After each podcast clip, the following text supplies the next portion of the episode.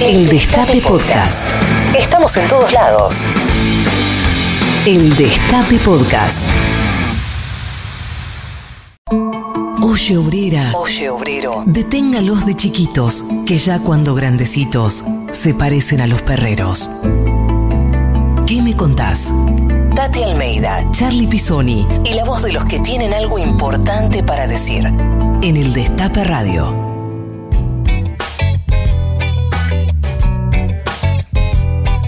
Buenos, buenos, buenos, buenos días, buenos días a todos, a todas. Eh, estamos en ¿Qué me contás? Una nueva edición de este programa que realiza nuestra querida Tati Almeida. Buen día, Tati. ¿Qué tal, querido? ¿Qué tal todas, todes? Efectivamente, como todos los sábados a las 11 de la mañana, ahí estamos con nuestro programa ¿Qué me contás? Así que vaya si van a tener cosas para contarnos nuestro invitado de hoy, ¿verdad? Nuestro invitado de hoy, ¿quién es, Tati? Bueno, justamente es una persona que hace honor al cargo que tiene como defensor del pueblo, Alejandro Amor. Alejandro Amor, el defensor del pueblo, así es, Tati. En este sábado lluvioso que está ideal para quedarse en la cama, poner la pava, tomar unos mates y escuchar qué me contás. Exactamente. Espero que se escuche bien, chicos. ¿eh? Bueno, sí, se va a escuchar perfecto porque todos sabemos que eh, te- vos estás saliendo por teléfono, nuestro invitado sale por teléfono, no es lo ideal y aparte vos tenés algún problemita eh, de... ¿En el oí- serio? ¿Estás seguro que soy pariente de Beethoven? Sí, querido. bueno, eh, te cuento que acá nos acompaña Anabela González. Buen día, Anabela. ¿Qué tal, Anabela, querida? Buen día. Buen día, ¿cómo les va? Bien, bien, bien. Bueno, me alegro mucho. Yo estoy para contarles que hoy nuevamente tenemos sorteito eh, de dos libros de nuestros amigos de Página 12. Ay, estupendo. Como siempre, tan solidarios, che. ¿eh? Exactamente, les agradecemos. Entonces, vamos a sortear eh, de Biblioteca Soy. Fiestas, baños y exilios. Eh, es un libro sobre, eh, bueno, la comunidad gay. Sí, de Eh, Alejandro Modarelli y Flavio Rapizardi. Muy buen libro recomendable ahí de la, de la el suplemento Soy. Exactamente. Interesante, sí, Y después ¿eh? tenemos La Argentina Agropecuaria de eh, Pedro Peretti y Mempo Giardinelli. Eh, para participar, ¿qué tienen que hacer? Tienen que eh, meterse a nuestras redes, en que me contás, en Twitter e Instagram, y contestar la pregunta de en cuál universidad de Europa estudió Alejandro Amor. Y como siempre, nuestro invitado al final de la entrevista va a dar la respuesta correcta. Así es, hizo un posgrado ahí en esa universidad. Y aparte nos pueden eh, contactar por WhatsApp. ¿no? Exactamente, nos pueden mandar mensajitos que los leemos o los escuchamos al 11 25 80 93 60. Buenísimo, Anabela. Tati, eh, vamos a escuchar un poco de música y Dale. después venimos con nuestro invitado, ¿te parece? Dale, dale, por supuesto, che. La música es muy lindo. Dale. ¿Vas a bailar ahí en, en tu comedor, en tu living? Exactamente. Bueno, dale, eh, filmate y después Dale. mandanos, filmate y mandanos después el videito así copiamos los pasos. Dale. Dale. Bueno.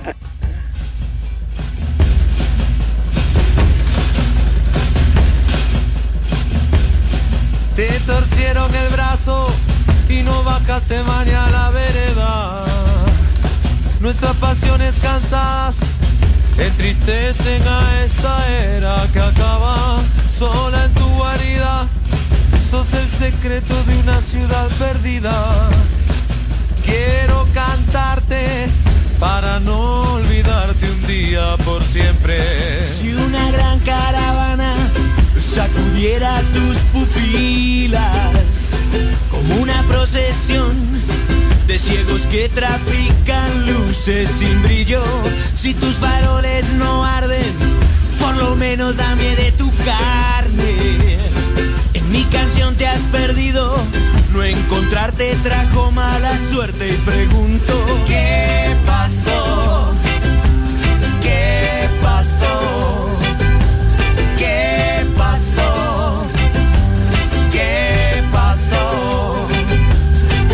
apaga el cielo está descolorido y no lo ves de mirar hacia el frente. El hambre ciego mordió a tu sol, el mar por miedo perdió su quejido eterno. Maldita espera, es el mejor tiempo perdido.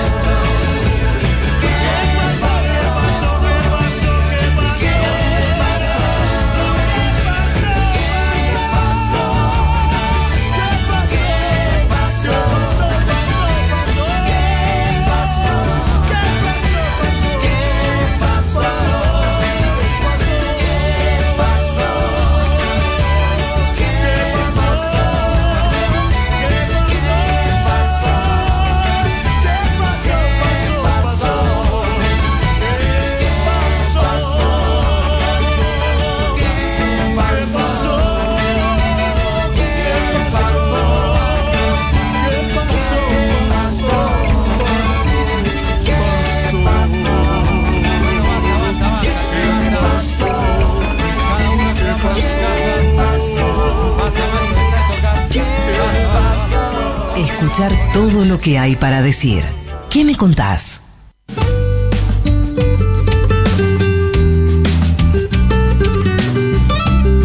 Seguimos en ¿Qué me contás? En este segundo bloque de este sábado. Estamos en el 11 25 80 93 60 en WhatsApp y en las redes, eh, hashtag el Destape Radio, ahí está en tendencia entre los más eh, nombrados de las redes.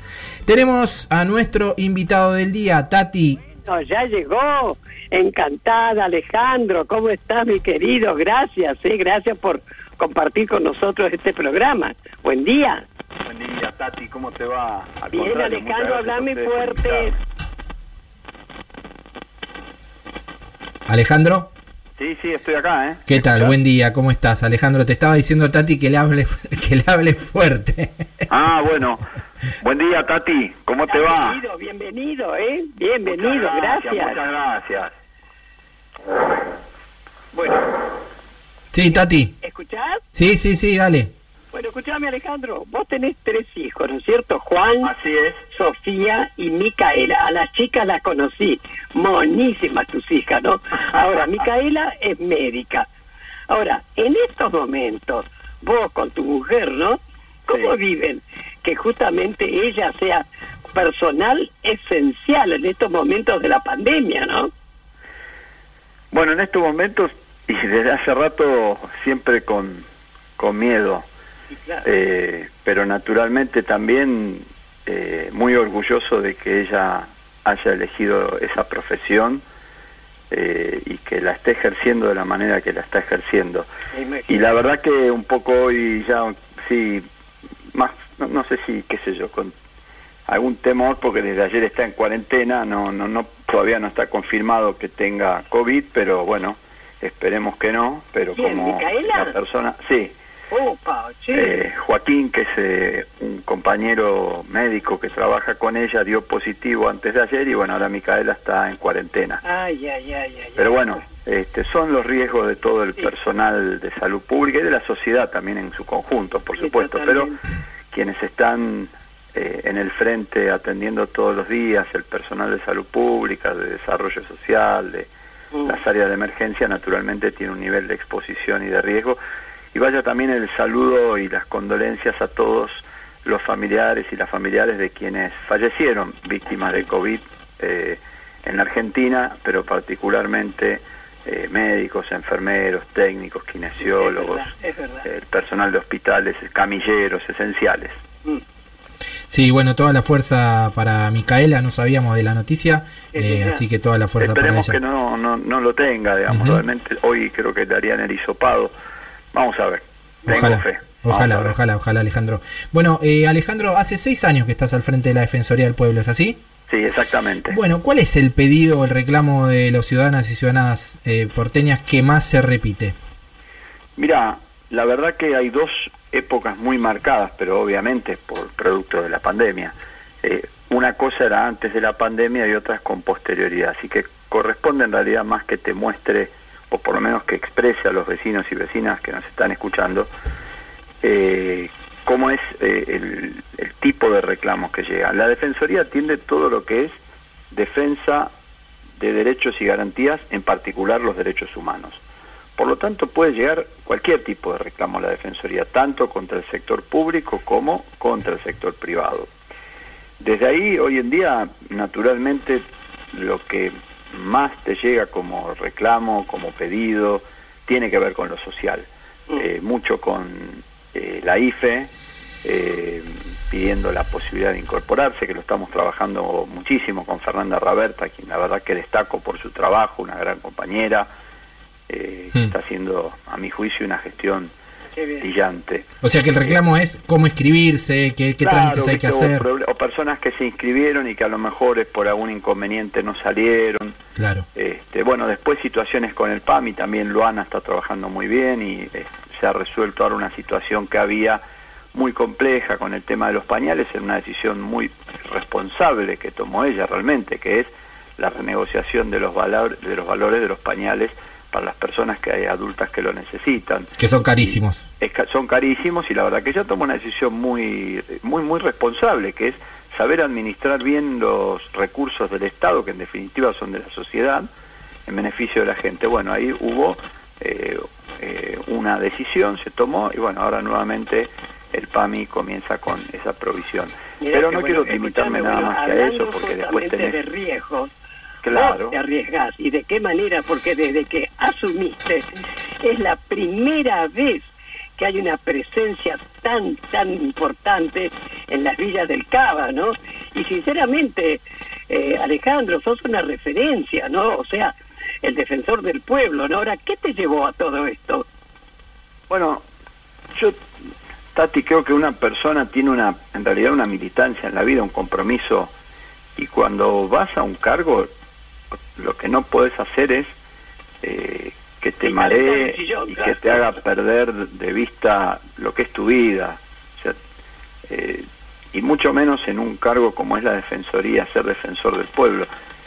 Yo creo que si hay una persona que no se siente eh, identificada con el respeto, la lucha de los derechos humanos, Mm. no debe presentarse a candidato a defensor o defensora. Realmente no, creo que si es honesto no lo debe hacer. Y nosotros, desde ese criterio, una de las eh, metas que nos propusimos desde el principio, desde el primer día de la gestión, fue la descentralización, en particular en los barrios vulnerados, porque a veces se pone la palabra vulnerables como si fuera algo que puede ocurrir. No, ya están vulnerados desde el momento de la existencia, desde cuando aparecieron y vulnerados en todos los sentidos. Mm. Eh, que son las villas de la ciudad de Buenos Aires. Bueno, ahora algunos se llaman Barrio Mujica, Barrio Richardelli, bienvenidos son nombres Mm. a quien este, además, bueno, uno tiene admiración. Eh, y la verdad que ahí instalamos sedes de la Defensoría en, en todas, en todos estos barrios, eh, con un trabajo muy fuerte y durante la pandemia creció además eh, No, esa labor junto a las organizaciones sociales y también debo reconocer una eh, fuerte presencia eh, de lo que es el sistema de salud eh, nacional y también de la ciudad en las villas, ¿no? con el plan detectar que se hizo en conjunto. Pero quiero rescatar el tema de las organizaciones sociales porque además ahora hemos presentado un proyecto de ley para que se reconozcan a estos eh, trabajadores, digamos, en definitiva, que se han comprometido, que han participado en el plan detectar, que han sido fundamentales. Eh, bueno, sí, es un, una, para mí era una obligación que el Estado tenga presencia en ese lugar donde nunca había estado, Ujú. porque esa es la verdad. ¿Cuántas sedes hay hoy en la actualidad, Alejandro? Eh, nosotros tenemos 41 sedes Sí. en toda la ciudad de Buenos Aires, muchas de ellas naturalmente en, en los barrios que recién hablábamos, Mm. eh, pero en este momento por condiciones de la pandemia eh, no somos parte de los servicios que Claro. podrían estar abiertos, sin embargo sí tenemos trabajando algunas áreas, todos los que salimos a calle, ¿no? Claro, Digamos que claro, en claro. este momento nos manejamos con grupos según las necesidades diarias de entre 100 a 160 trabajadores y trabajadoras según lo que hagamos en el día. Claro. A veces a la noche, hace 30 noches seguidas que estamos saliendo eh, en lo que es el operativo frío y también para vacunación de personas en situación de calle. Justamente te queríamos preguntar sobre este tema eh, que me diste el pie, porque a partir de las políticas económicas del macrismo hubo un incremento exponencial de las personas en situación de calle. ¿Nos podrías indicar cuál es la situación actual? Sí, es muy interesante la, pregunta tuya, ¿eh? porque hay un dato que es importante contarlo. Nosotros desde la Defensoría propusimos que se abrieran, apenas empezó la pandemia, lugares para alojamiento de todas las personas que estaban en situación de calle. Y propusimos los polideportivos. La verdad que el gobierno lo, lo tomó, llevó la iniciativa adelante, y así el polideportivo Chacabuco, el polideportivo Avellaneda, el Parque Sarmiento, el Parque Pereira, eh, bueno, distintos parques fueron recibiendo a más de 900 personas en esos lugares. Sin embargo, hoy te encontrás en la ciudad con muchísima más gente que en aquel momento. ¿Por Mirá. qué? Porque hay un recambio de las personas que estaban en situación. Si vos hoy tuvieras una foto de quienes estaban en la calle en diciembre y de quienes están hoy, es muy distinta.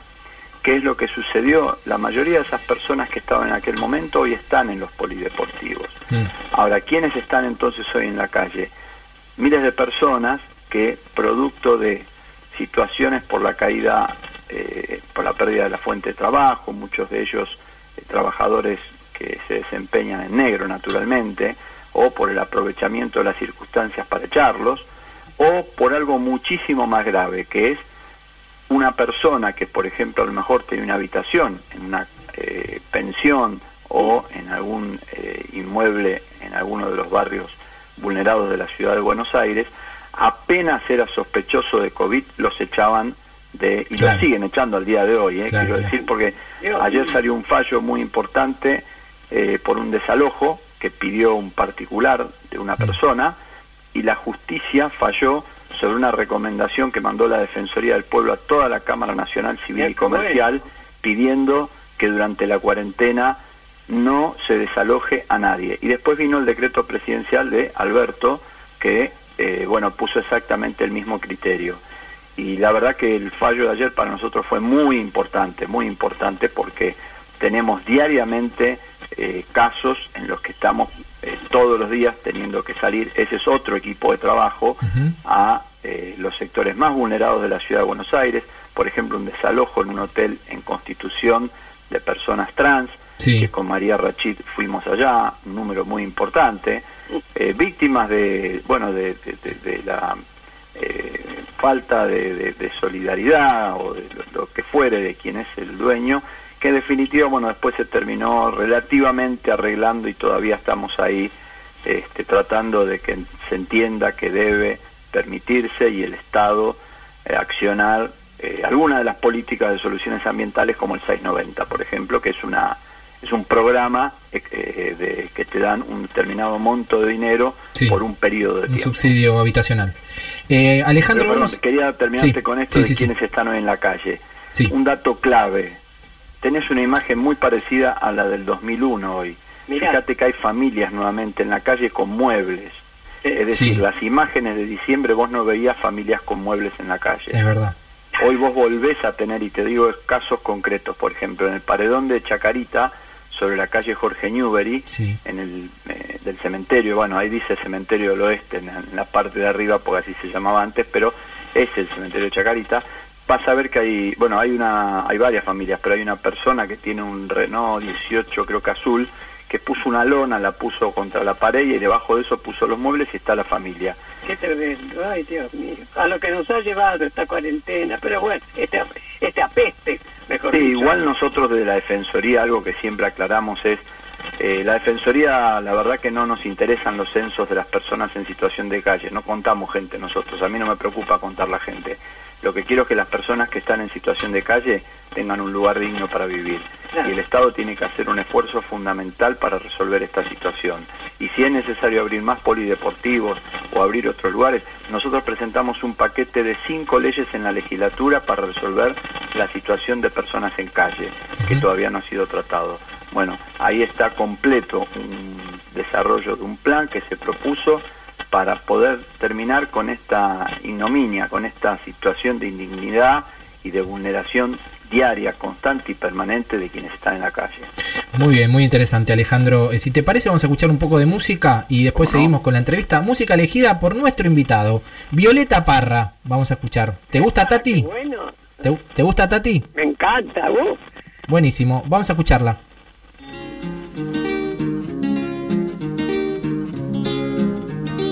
Mandaron una carta por el correo temprano.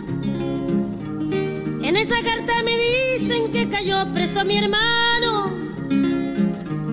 Y sin lástima con grillo por la calle lo arrastraron, sí.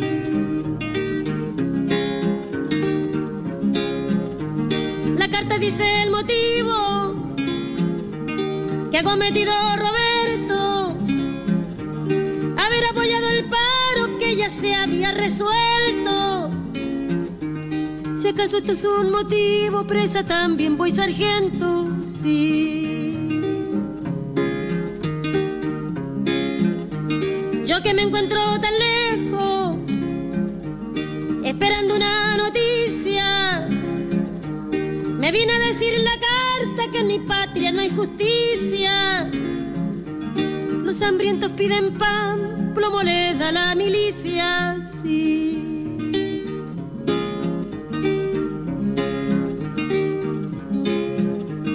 De esta manera pomposa, quieren conservar su asiento. Los de abanico y de frac sin tener merecimiento. Van y vienen de la iglesia y olvidan los mandamientos, sí.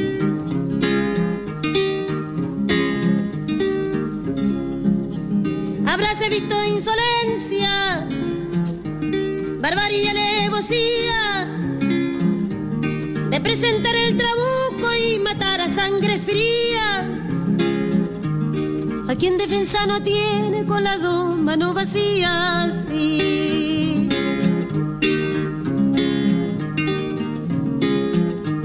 La carta que he recibido me pide contestación Pido que se propale por toda la población. Que el león es un sanguinario en toda generación, sí.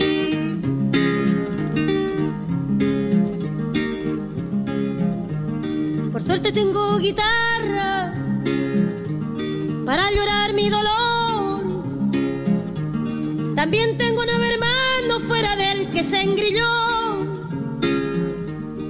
Nueve son comunistas con el favor de mi Dios. Sí.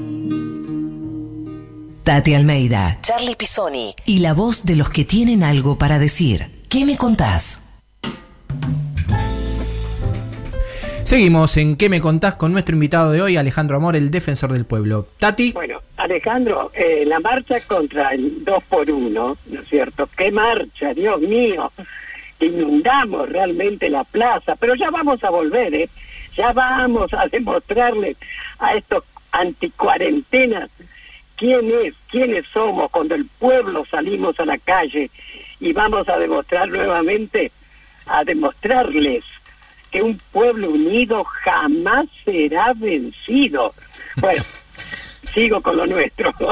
Eh, bueno, en esta marcha, el pañuelazo, una- justamente la Defensoría fue un punto maravilloso porque entregaban pañuelos, ¿verdad? Ahora, ¿cómo viviste ese momento vos? Ya, la verdad que ese es un momento en que uno se siente en realidad que está invadiendo el lugar que es de ustedes. Eh, yo, digamos, uno como militante siempre acompañó y acompaña, eh, y yo el orgullo es simplemente de estar en el lugar que- del ejemplo que nos han marcado ustedes toda la vida con la lucha. Y bueno, había que estar y desde, como siempre, la Defensoría eh, ha estado, está y va a seguir estando, pero la verdad que mm, con un gran orgullo y, y- y recuerdo algo importante porque eh, para nosotros como Defensoría nos presentamos ante la Comisión Interamericana de Derechos Humanos pidiendo la nulidad del fallo del caso Muñas. Porque Ujú. yo les recuerdo que la ley que después se aprobó por no por unanimidad porque hubo un- una persona que no Hubo un, un voto no Sí. positivo.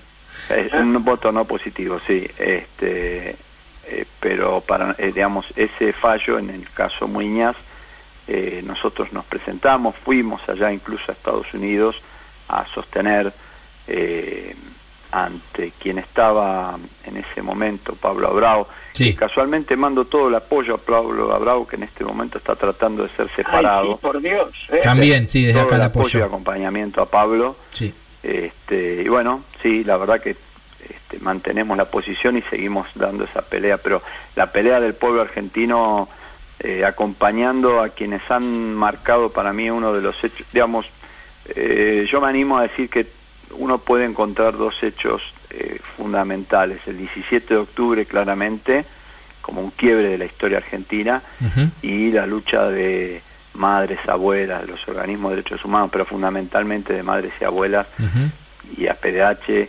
eh, de Adolfo, eh, que ha sido tremenda. Y creo que eh, ahí ya no hay un día, sino que hay una lucha de muchos años. Y creo que ese día eh, demostró todos esos años juntos en la calle. Eh, Exactamente. porque la verdad que no hay, yo, digamos, si me preguntás cuánta gente había, porque además se reprodujo en todo el país, acá, porque estuvimos acá, Claro, en todas las plazas de fue en Argentina. todos, salió. en el interior, en todos lados. En todos lados, por eso creo que no, no- eh, nunca vamos a saber qué número, pero sí que fue una expresión del pueblo argentino demoledora, porque estuvo también, hay que reconocerlo, ¿no? Cuando es justo, que hubo opiniones de la oposición y personas de la oposición que estuvieron ahí presentes, recuerdo a Lipovetsky, por ejemplo, este, pero bueno, eh, la verdad que era estar ahí en un lugar que acompañando a quienes siempre han estado, están y van a seguir estando toda la vida marcándonos un camino. así Y- es. y volveremos y seremos un millón de millones. ¿eh? Histórico ese 2 por 1 y también agradecerte Alejandro porque siempre está presente la Defensoría últimamente en las últimas marchas que hemos hecho los organismos, eh, eh, la Defensoría monta un gazebo y hay médicos, ahí siempre estuvo, ahora está en el Garrahan, pero estuvo... eh, siempre. Estaba Oscar Trota, siempre, eh, siempre nos, nos, nos, proveen de agua, de, de, de, movilidad y creo que eso es muy importante, sobre todo teniendo en cuenta que, que bueno, que, que cada vez eh, los organismos, las madres, nuestras abuelas están cada vez más dificultadas de, de poder caminar, de poder eh, aguantar unas jornadas largas y la Defensoría hace un gran trabajo, así que de paso contarles a todos y a todas el trabajo que no se ve eh, por atrás de la Defensoría y de, de Alejandro Amor.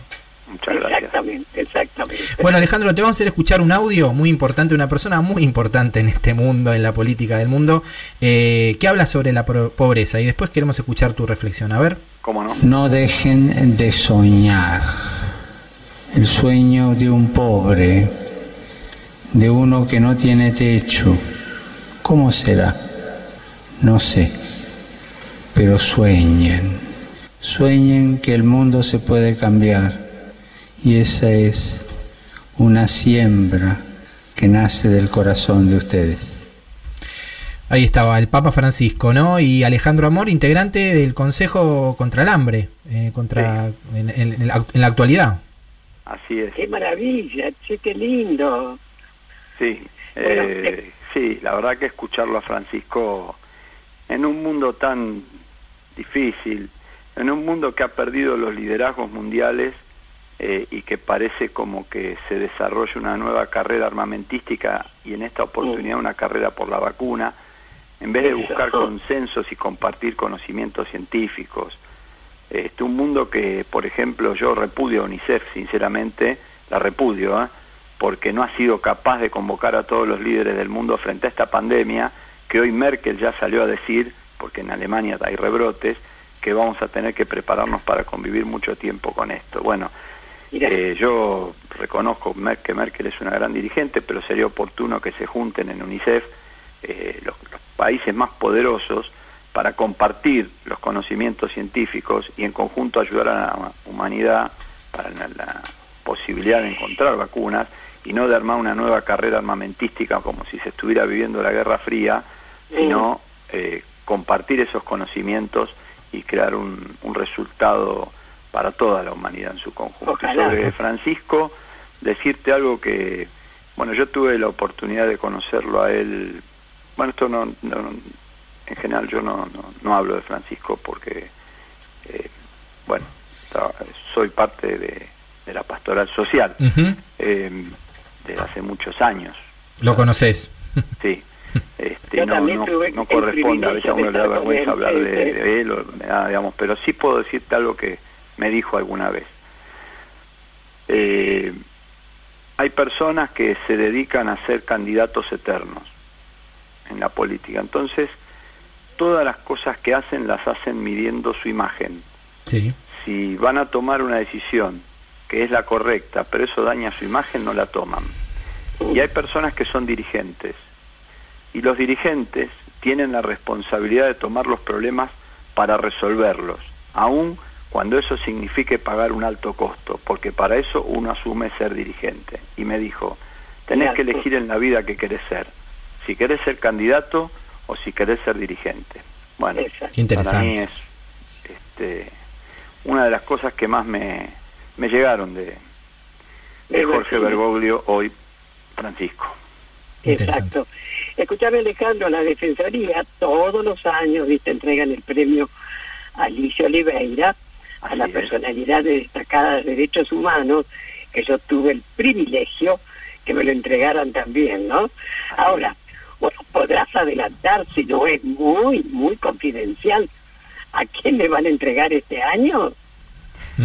eh, bueno, sí, estamos trabajando, hay una, este, una de las madres de Plaza de Mayo, naturalmente, eh, que aún no lo ha recibido, este, y, y también estamos analizando muy, muy de cerca una organización, una ONG, eh, estamos estudiándola, que se dedican a enseñar rugby en las cárceles Ajá. como una forma de recuperación. Sí, sí, yo la, conozco, yo la conozco, yo la conozco. Educación.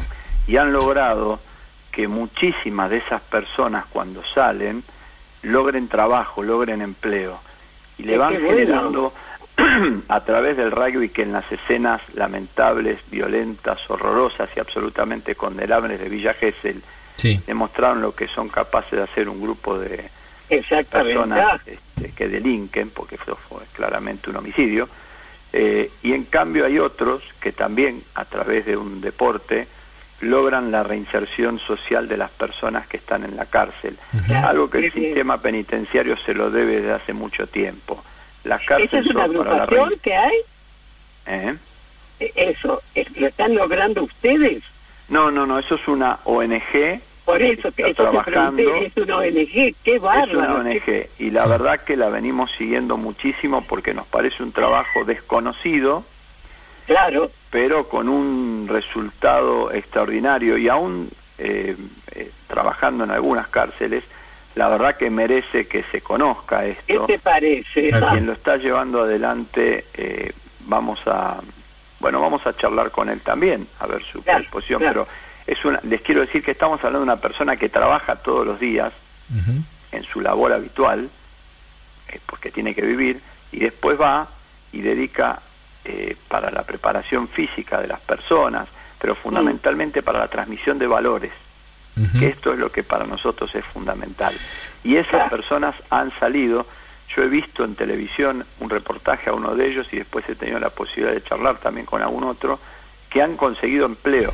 Y los empleadores sabían que habían estado detenidos, porque esta persona que lo forma después establece lazos con distintos comerciantes, empresarios que le dan trabajo. Es como una cadena, claro. Así es. Claro. Entonces para nosotros realmente tiene un gran valor eso, porque está cubriendo un rol que el Estado no está Tal cual, cumpliendo. ¿eh? tal cual. Una gran deuda de la democracia, la reinserción de, de las personas privadas de, la libertad. Alejandro, eh, antes de escuchar un poquito de música, te voy a hacer la última pregunta de este bloque. Eh, vos sos un militante que provenís del sindicalismo, fuiste mucho tiempo dirigente de Sutegua. Eh, en ese rol, ¿cuál pensás que es el, el desafío, los principales desafíos del movimiento obrero hoy? Mira, estamos viviendo una etapa de pandemia y creo que también va para la Organización Internacional del Trabajo esto. Creo que en la Organización Internacional del Trabajo, que está conformada por la representación de los trabajadores y trabajadoras, por la representación del sector empresario, por la representación del Estado, es decir, es tripartita, están todos los estados, eh, debe darse una discusión frente al altísimo nivel de desocupación que enfrenta el planeta de hoy. Estados Unidos tiene 40 millones de desempleados, para hablar Tremendo. de lo que suponemos eh, uno de los países poderosos de la Tierra. En la Argentina está castigando claramente. Hoy, por ejemplo, hay información de que de las trabajadoras de casas particulares que están en blanco, que recordemos que no es la mayoría, 27.000 ya han perdido el trabajo. Pero en la Argentina también estamos frente a una situación, pero que no es propia de la Argentina, es del mundo. La pandemia ha generado consecuencias eh, económicas que en la Argentina se profundizaron aún más de las que ya teníamos, para ser bien claros. Eh, la verdad que hay que establecer criterios para ver cómo va a ser, porque además aparecieron estas formas de trabajo del teletrabajo y aparecen otras modalidades, hoy muy ligado a la informática, entonces creo que el sector del trabajo debe darse una discusión muy profunda de cómo se encara esta etapa de la vida, eh, así como se ha dado en otros años, cuando se discutió la libertad sindical, las formas de organizaciones, y, y siempre tener en claro la defensa de los más débiles, que siempre en esa cadena es el trabajador, la trabajadora.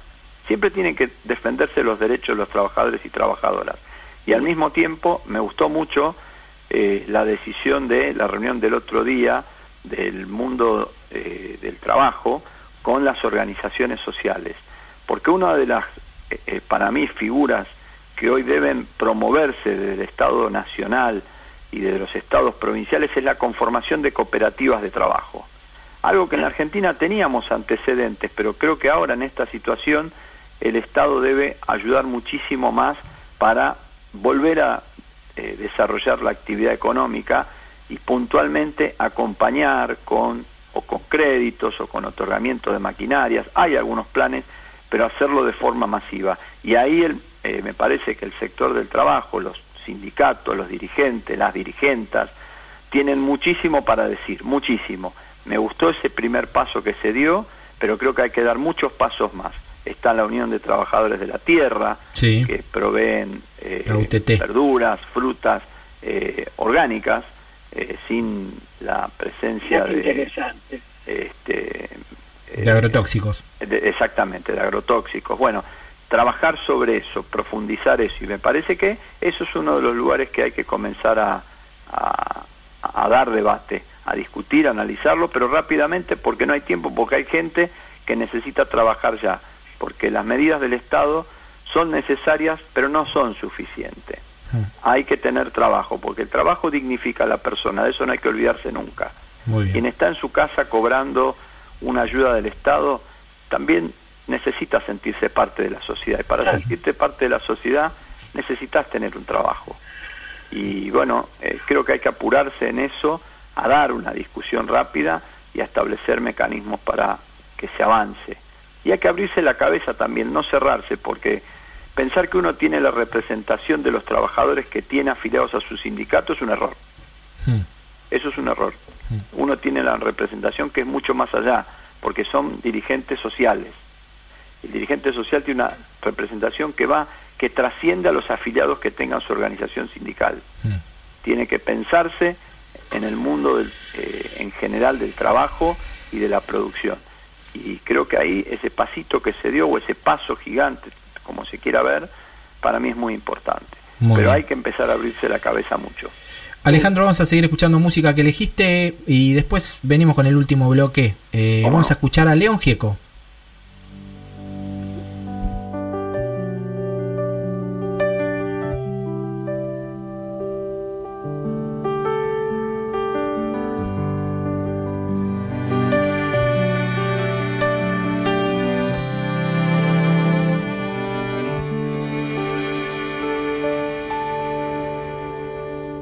Los viejos amores que no están,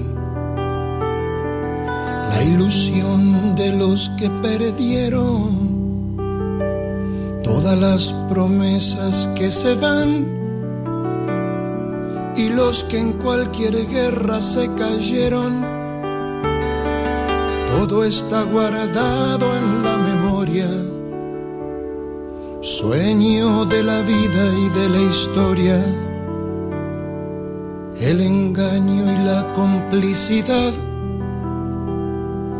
de los genocidas que están sueltos, el indulto y el punto final a las bestias de aquel infierno. Todo está guardado en la memoria, sueño de la vida y de la historia. Memoria despierta para herir a los pueblos dormidos que no la dejan vivir, libre como el viento. Los desaparecidos que se buscan con el color de sus nacimientos, el hambre y la abundancia que se juntan el maltrato con su mal recuerdo. Todo está clavado en la memoria, espina de la vida y de la historia. Dos mil comerían por un año con lo que cuesta un minuto militar. ¿Cuántos dejarían de ser esclavos? Por el precio de una bomba al mar. Todo está clavado en la memoria, espina de la vida y de la historia. La memoria pincha hasta sangrar a los pueblos que la amarran y no la dejan andar, libre como el viento.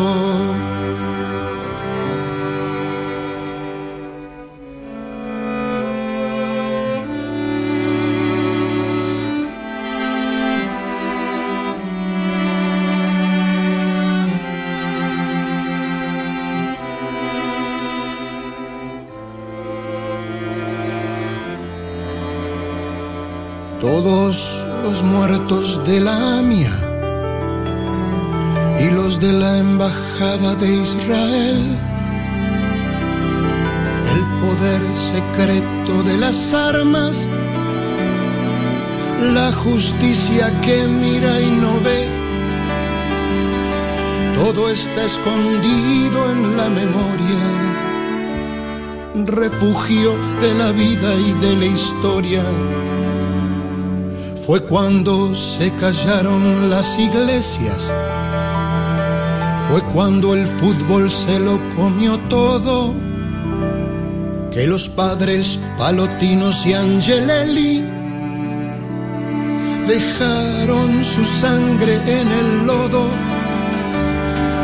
Todo está escondido en la memoria, refugio de la vida y de la historia la memoria estalla hasta vencer a los pueblos que la aplastan y que no la dejan ser. Libre como el viento. La bala Chico Méndez en Brasil, 150 mil guatemaltecos, los mineros que enfrentan al fusil represión estudiantil en México. Todo está cargado en la memoria, arma de la vida y de la historia. América con almas destruidas, los chicos que mata el escuadrón, suplicio de Mujica por las villas dignidad de Rodolfo Walsh. Todo está cargado en la memoria, arma de la vida y de la historia. La memoria apunta hasta matar a los pueblos que la callan y no la dejan volar, libre como el viento libre como el viento.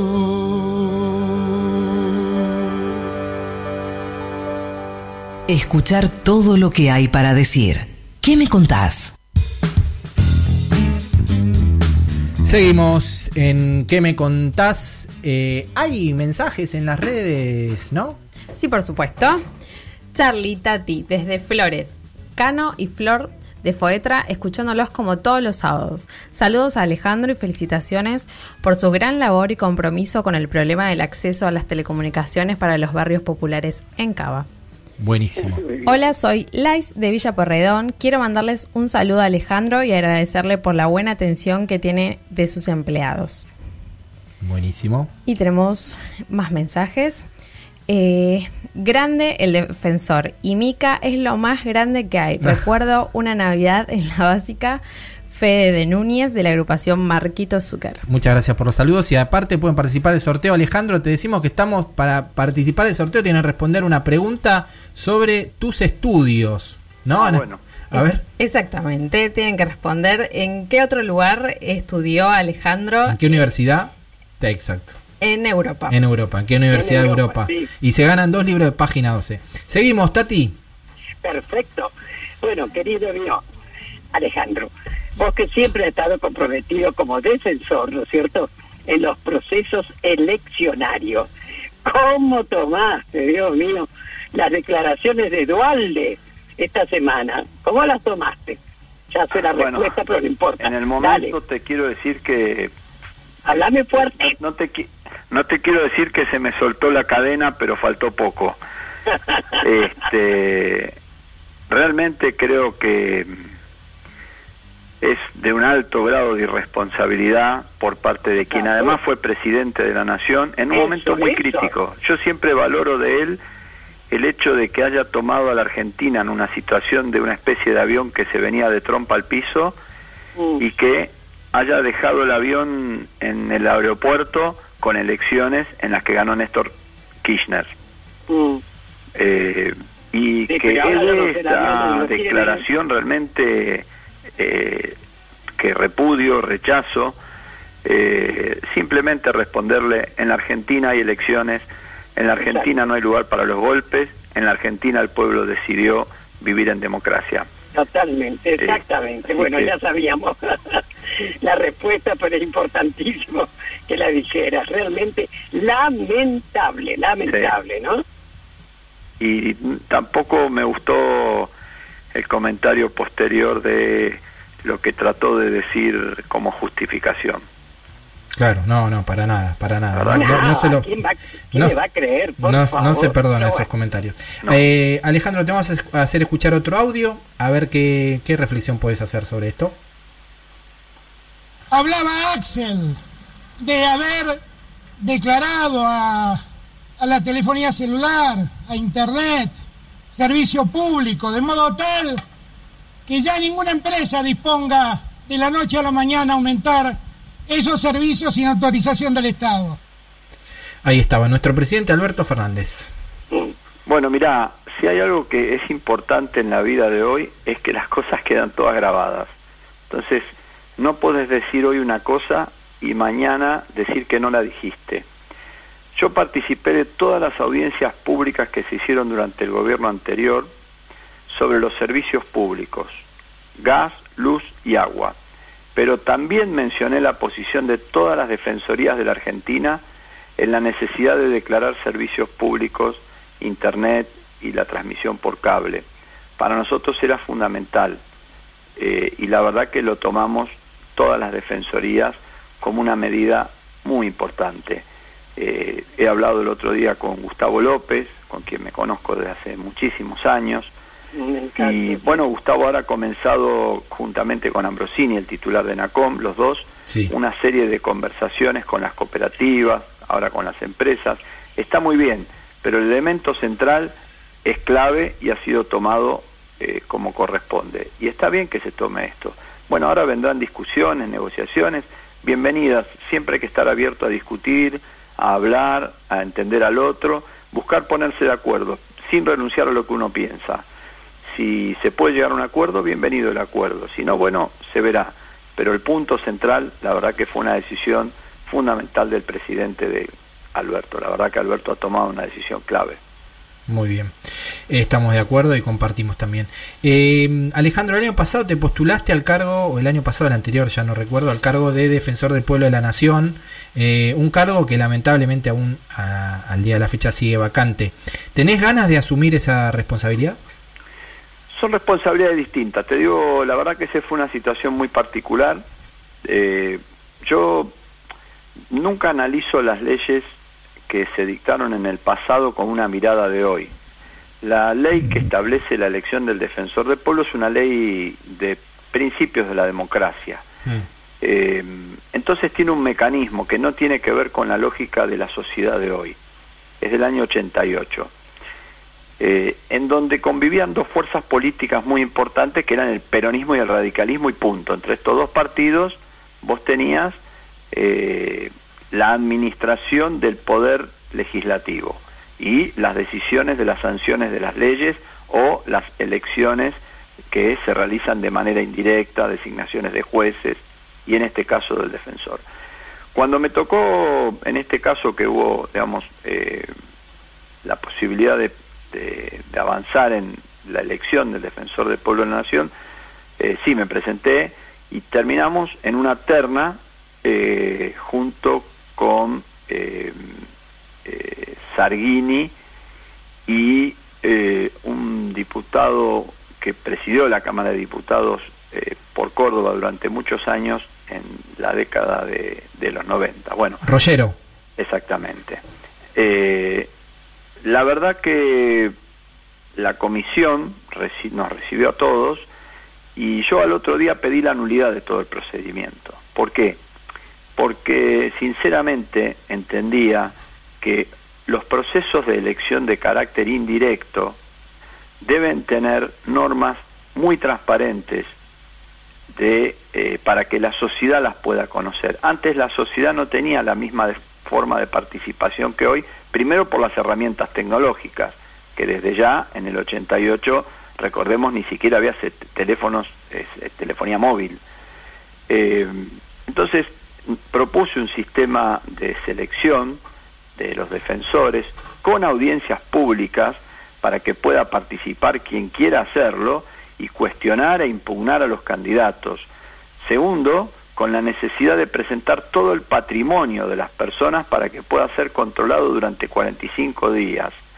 Tercero, todos los antecedentes de esas personas, porque deben ser conocidos, eh, porque si no también uno corre determinados riesgos. Vos me podés decir, bueno, todas esas cosas a lo mejor no garantizan que termines eligiendo una persona para ese eh, lugar que después cumpla como eh, debe hacerlo. Puede ser, pero sí es cierto que vos vas poniendo un montón de condiciones más.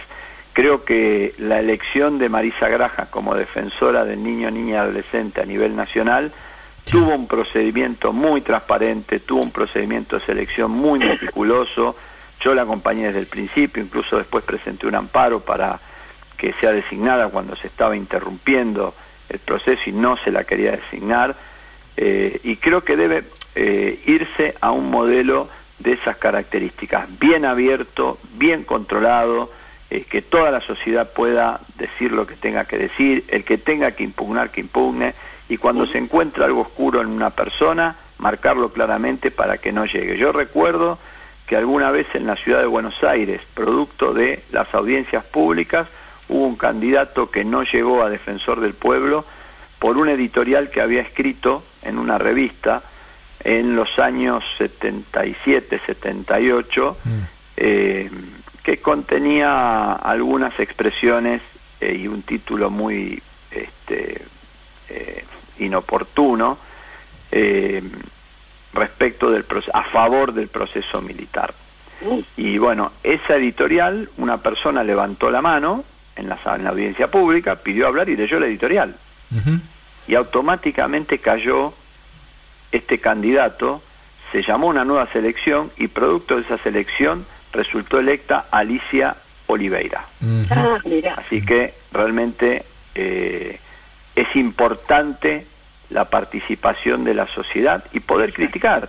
Y si te tenés que defender porque la crítica es injusta, poder hacerlo también. Y tener que presentarte ante la audiencia que se realiza y dar todas las respuestas que se te hagan. Yo creo que con esos claro. mecanismos comenzamos a tener una democracia mucho más transparente, mucho más clara, no oscura, como dijo Alberto, con una justicia metida en los sótanos este, oscuros de la sociedad. No, Eh, la verdad que empezás a tener una democracia abierta, amplia, participativa, en la que vas conociendo a las personas que, que se presentan y que podés cuestionarlas, impugnarlas y que resulte eh, realmente quien tenga eh, los mejores antecedentes, las mejores posibilidades. Después estará en él hacer las cosas o en ella Sí. hacer las cosas bien o mal. y estará en nosotros controlarlo también o controlarla a quien esté ejerciendo. Sí, sí, ag- agrego a lo que decías eh, al principio, que una de las dificultades principales de la, elección del defensor del pueblo es las dos terceras partes que se necesitan ambas cámaras, ¿no? Y para hacer una comparación, para elegir un juez de la Corte Suprema se necesita las dos terceras partes de una sola cámara, o sea que en definitiva también, como vos bien mencionabas, habría que hacer unos cambios a la, a la ley eh, Ah, en cuanto a las mayorías. Sí, y- es el demás, cargo ¿no? más complejo para elegir en la Argentina. Tal cual, así es, así es. Y realmente si vos eh, ves hoy la conformación de la Cámara de Diputados, es imposible lograr un acuerdo para llegar a la elección de un defensor, porque los dos tercios que se pongan de acuerdo para votar a un defensor, yo no lo veo, no lo veo, no, no, no, realmente me cuesta encontrar ese punto de, de semejante acuerdo. A lo mejor en el Senado podría llegar a, pero no en la Cámara de Diputados. Lamentablemente quiero decir que nosotros hemos sido sancionados, advertidos primero y sancionados después por no elegir al defensor del pueblo, que vuelvo a decir, el defensor del pueblo defiende derechos y garantías de carácter constitucional y en particular los derechos humanos. Y el alto comisionado de Naciones Unidas emitió una crítica muy dura contra la Argentina por no haber elegido al defensor del pueblo de la nación. Bueno, muy bien. mi querido pariente, como nos decimos, tenemos un parentesco lejano, pero no importa. No importa, Siempre somos nos compañeros de la vida. así. Estamos llegando al final, no del programa, sino de la entrevista, ¿no? Y como vos sabrás que el programa se llama ¿Qué me contás? Te queremos preguntar, a ver, que nos digas, que nos cuentes alguna anécdota, algo que te haya ocurrido, que, que no lo hayas comentado públicamente, ¿viste? A ver, contanos, ¿qué me contás? Bueno, este, la que voy a contar me va a generar un problema con este mi hijo, pero la voy a contar. Dale. Este, cuando era chico, tenía seis años o siete, Ah, le puse en la computadora un video de un discurso de Eva Perón hablando ah. y se lo hice ver entero y él miraba asombrado con los ojos que se le salían y cuando termina le pregunto ¿qué pensás? y me dice ¿es Yuya? bueno hijo le digo calma calma con el tiempo despacio despacio hijo Ahora te mata después cuando llegas a tu casa. después de esto me va a matar Muy Buenísimo. simpático. Bueno, querido, ¿te has sentido cómodo? Sí, Tati, sí, muchísimas programa? gracias. Extraordinario. Al contrario, gracias a vos y bueno, nada, te felicitamos porque como dije al principio, haces honor al cargo que tenés. Así que en cualquier momento nos volveremos a encontrar y muchísimas gracias por habernos acompañado, Alejandro. ¿eh? Y respondenos, respondenos la pregunta, Alejandro, del sorteo. ¿En qué universidad estudiaste de España? Ah, ¿cierto? Bueno, eh, en realidad la maestría que tengo y Eso. el doctorado en la Universidad de Castilla-La Mancha. Exacto. Ay, qué bueno. Ahí sí que todos los que respondieron a eso, ahora van a estar haciendo un sorteo de los libros de página 12. Muchas gracias, Alejandro. Te despedimos desde el programa ¿Qué me contás? que hacemos con Tati. Bueno, muchísimas gracias. Tati, te mando un beso gigante y te quiero mucho. Igualmente para vos y tu familia. Chau, chau. Chao, chao. Chao. Me imagino un tren recorriendo mi país, del norte hasta el sur, cambiando la cabeza por vivir. Mendoza, tierra, luz, a tu montaña fui también. Piso 16, hoy miro a Buenos Aires desde aquí. Malvinas argentinas, del Brasil, canción americana, mira por la ventana el porvenir. Los desaparecidos son silencios en la noche hoy, dolor y alegría, bandera latina, América del Sur.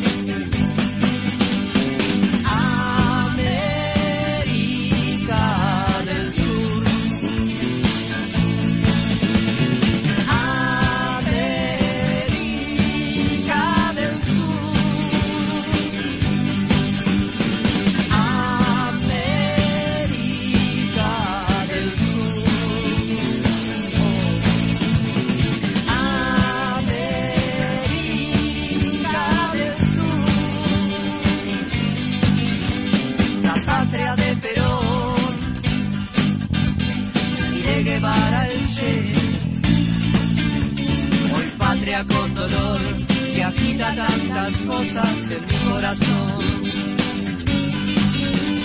Tu juventud es divina, tus mujeres son hermosas,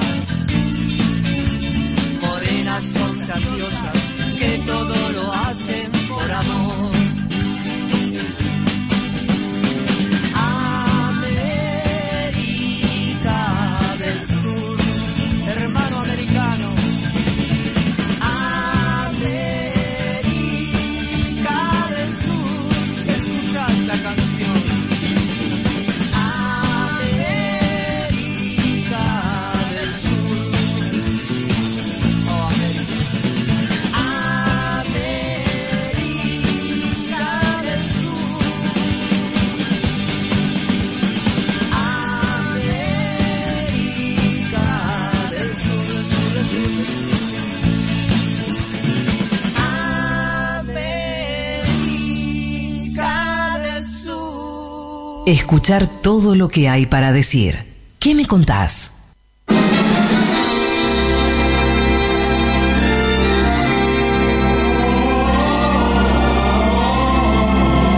Desde este momento, el Destape Radio presenta a Rochín Marchafiotti y todas las canciones militantes que siempre quisiste volver a escuchar.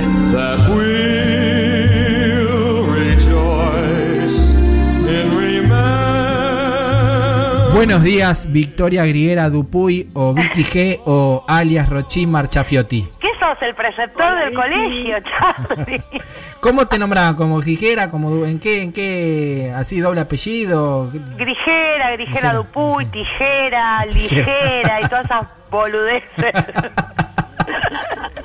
Hola, tatita. Ay, querida, ¿cómo le va a usted? ¿Qué dice? Hermoso, hoy es un día de lluvia, está para comerse un PBI, ¿no? Y no moverse. bueno, bueno, estoy ansiosa por la presentación de nuestros temas de hoy. ¿Ah, sí? ¿Estás muy ansiosa? ¿Qué, Sí, qué- porque uno es algo que me hayas traicionado, Carlos Pisoni. No, ¿cómo te voy a traicionar? Jamás. Es una que es cortita y al pie, Tati. A ver. Y es muy contemporánea. ¿La tenemos, Charlie? Sí.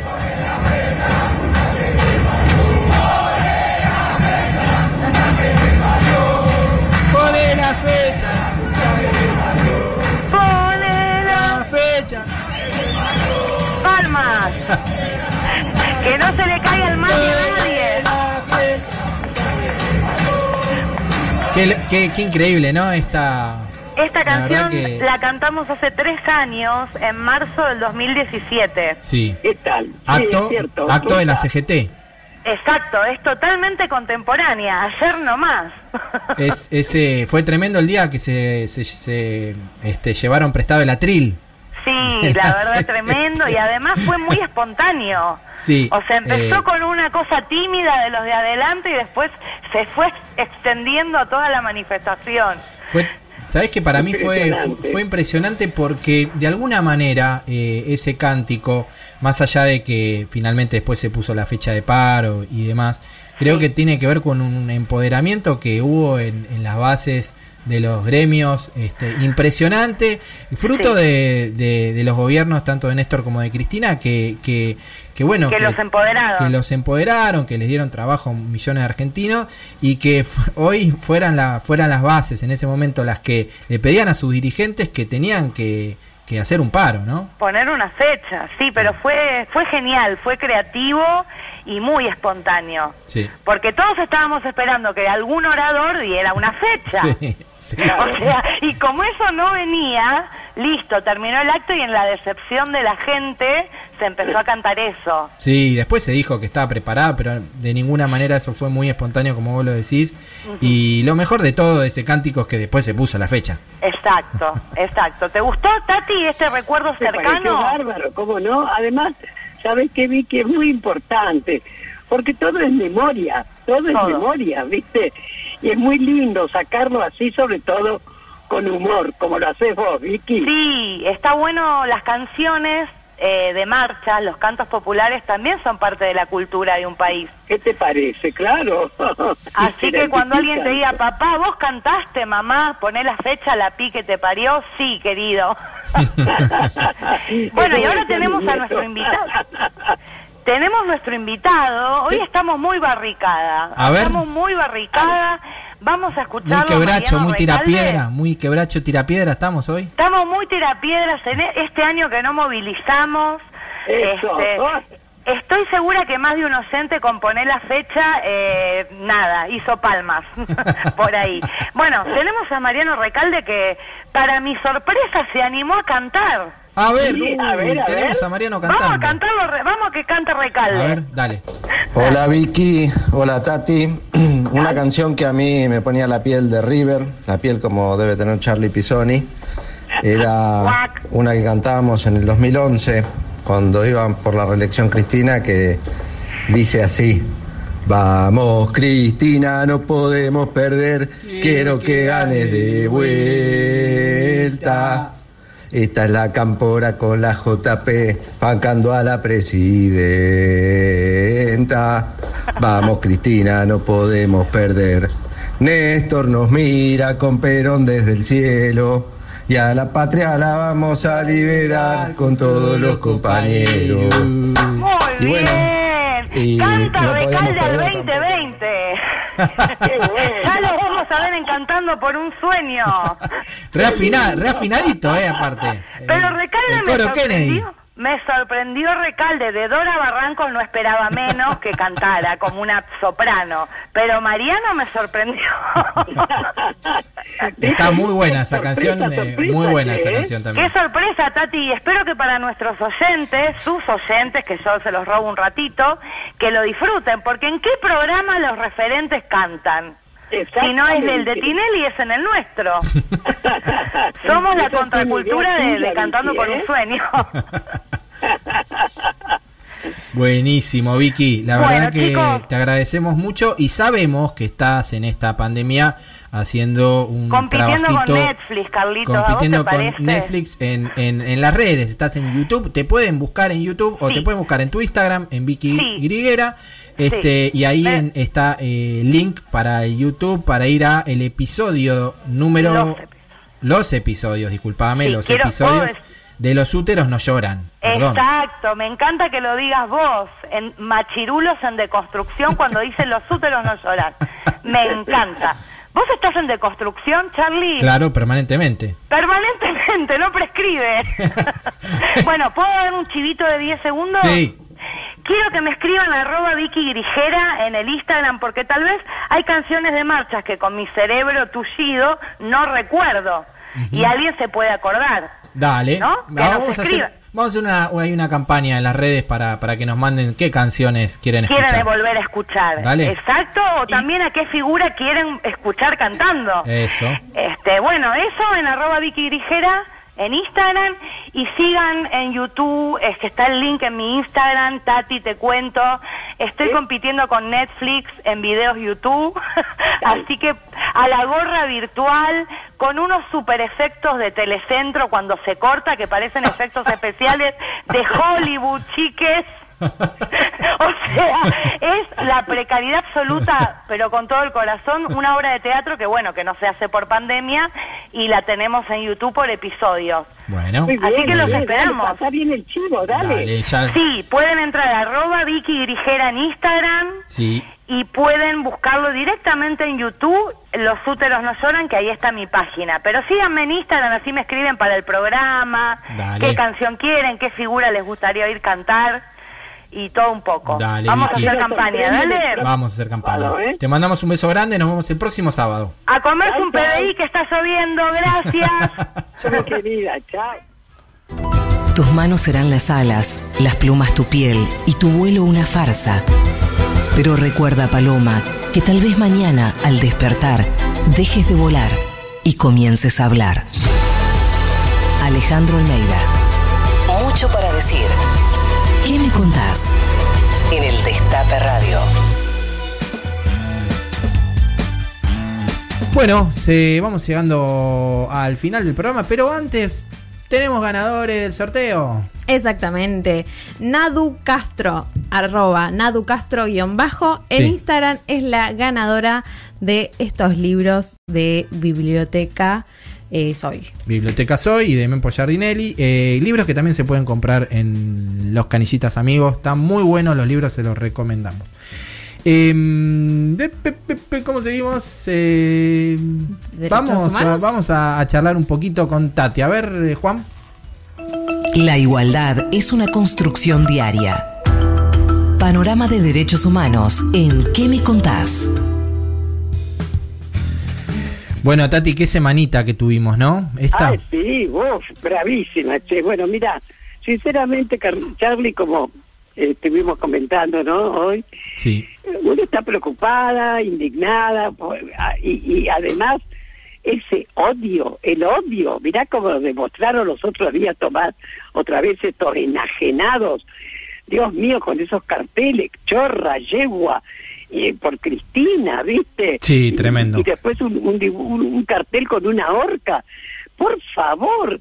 Y ni te cuento, ni te cuento, este lumpe de Eduardo Prestofelipo, ¿eh? cuando la ha amenazado de muerte a Cristina. Pero Dios mío, es ese odio que sale por los poros, ¿viste? Es lamentable. Y ¿sabés qué también ¿Qué? es lamentable? Que este Eduardo es un muchacho joven, pero no representa precisamente a los miles de jóvenes que tenemos, esa juventud maravillosa, que por supuesto disienten, discuten qué es lo que hay que hacer, pero jamás demuestran tener odio. Así que espero, esperamos que ya le han aplicado sanciones viste legales y todo. Sí, hay una denuncia, hay una denuncia Pero contra que este realmente tipo. lo castiguen. Y, no puede ser. y bueno, y le mandamos eh, muerte, che. desde eh, desde aquí le mandamos mu- lo, lo contrario, no le mandamos mucho amor a nuestra querida vicepresidenta Pero Cristina por Fernández. supuesto, todo el amor y todo el repudio. Así es. Dios mío, Así que es. merece la, esta amenaza de esta persona. Y otra cosa también, Charlie, que también honestamente nos tiene preocupados, ¿no es cierto? Yo no entiendo, no lo entiendo a Rodríguez Larreta. ¿Cómo es posible que diga ahora que con, con los muertos que hay, con los enfer- con, los contagiados, que cada vez somos más acá, en todas partes, pero yo hablo de Buenos Aires, ¿no es cierto? Que empiece a abrir los restaurantes, los bares, afuera, en las mesas, distanciados. No conoce cómo son, que vos das a la mano y se toman el codo. Se van a empezar a contagiar masivamente. Honestamente te digo, ¿eh? yo no entiendo la postura de esta de Rodríguez Larreta. No lo entiendo. ¿eh? Sí, eh, Tati, vos una persona que se cuida mucho, no no salís, no no no te movilizás, estás guardada hace más de cinco meses. Sí. Estás ahí Yo lo guardadita. que hago, sí, una vez por semana viene Fabiana, mi hija, con todas las precauciones, en el auto de aquí a la casa de ella, y bueno, por lo menos paso un día, viste, con ellos, en fin, allí, ¿no? Pero por supuesto que me cuido. Hay, hay que hacer y seguir haciendo como dijo nuestro querido presidente. Si vos te cuidás, cuidás al otro. Pero parece que Rodríguez Larreta eso no lo escucha, ¿eh? Así parece, Tati, nos estamos yendo antes, te quería comentar que este este el, el día miércoles a las 18 horas vamos a estar realizando un homenaje a una querida compañera que, que falleció, Ay, que sí, es mío, Graciela Rosenblum. Hace un año que, que falleció y, y bueno, eh, queremos invitarlos a este homenaje que vamos a estar realizando desde el Facebook y el YouTube de la agrupación Hijos Capital. Eh, ahí lo pueden seguir, va a estar la palabra de todos los organismos de derechos humanos y un merecido homenaje a una gran compañera y luchadora como fue Graciela Rosenblum. Así que te invitamos, Tati, vos ya sa- sabemos que vas a participar, este, sí. A, a- a que, a que nos acompañes y todos y los realmente, Charlie, los felicito, chicos, a hijo por esta idea que han tenido, porque sinceramente ¿eh? hace tanta falta Graciela, pero bueno, se fue en ese viaje sin retorno, ¿no? Así es, la vamos a estar recordando este miércoles a las 18 horas. Tati, te mando un beso grande, nos vemos el sábado que viene en otra edición de ¿Qué me contás? Por supuesto, ¿qué me contás? Como todos los sábados a las 11 de la mañana. Y Gracias a todo el equipo. Gracias a Caro Ávila, a Belén Nazar, a Juan Tomala en la operación técnica, a Anabela González. Gracias a Chau, todos chau. ellos. Un beso grande, Tati. Hablar, escuchar, decir. ¿Qué me contás? Tati Almeida y Charlie Pisoni vuelven la próxima semana para darle voz a quienes tienen algo importante para decir. El Destape Podcast. Estamos en todos lados.